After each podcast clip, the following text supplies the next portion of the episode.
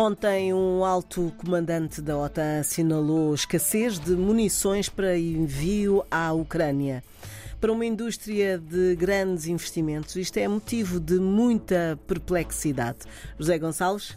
A perplexidade que está a causar parece que não é bem dentro da indústria de armamento, é no conjunto das indústrias de transformação à escala mundial. E isto deve estar a surpreender mesmo fora do Ocidente, ou seja, grandes fabricantes, como é o caso da China e como é o caso da Rússia.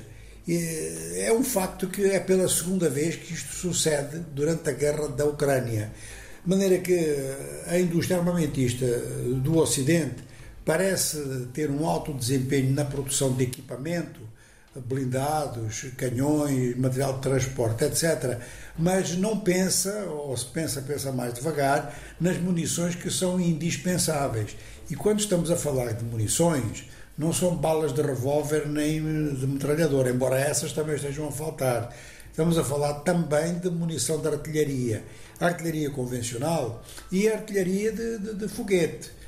De maneira que causa estranheza que, embora a produção do material de uma forma geral não tenha acusado baixa, haja baixa nas munições e isto revela, sem dúvida alguma, níveis de gestão muito pouco adequados. Quer dizer que se o Ocidente precisasse de munições para se defender, não teria, porque não tem capacidade sequer para fornecer à Ucrânia. É provável que haja aqui uma explicação entre estes dois componentes, ou seja, que há uma parte das munições que precisamente funciona dentro do quadro de defesa de diversos países da OTAN, por exemplo, eh, não podem alienar este tipo de, de estoque. Então seria o estoque adicional que estaria a faltar. Mesmo assim, a capacidade instalada daria para, em princípio, pelo que diziam, daria para sustentar diversas guerras do tipo desta guerra da Ucrânia. E não é o que está a acontecer. Então há um erro de cálculo muito grave no quadro de uma indústria que em 2021 teve um valor mundial de 531 mil milhões de dólares norte-americanos. Nós estamos a referir os de 2021 porque este tipo de produção eh, está sujeita a muitos segretismos e os dados de 2022 ainda são muito fragmentados. Então vamos lá de 2021, sabendo que este valor que nós temos aqui provavelmente peca por defeito porque há então segredo de produção. No conjunto eh, das 100 maiores empresas armamentistas do mundo, 41 são dos Estados Unidos.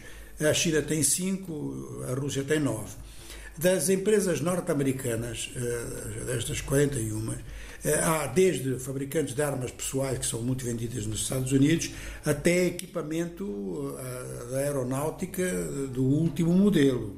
E o volume de vendas é de 285 mil milhões de dólares, ou seja, mais de metade da produção mundial.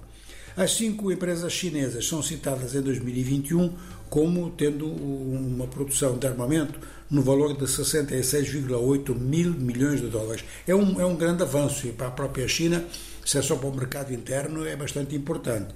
As nove empresas da Rússia teriam caído de produção naquele ano e então eh, ficaram num volume de negócio de 28,2 mil milhões de dólares mas com a capacidade instalada que tem e com a guerra da Ucrânia, pelo menos até aqui não tem havido notícias de falta de munições na Rússia, a produção deve ter eh, aumentado.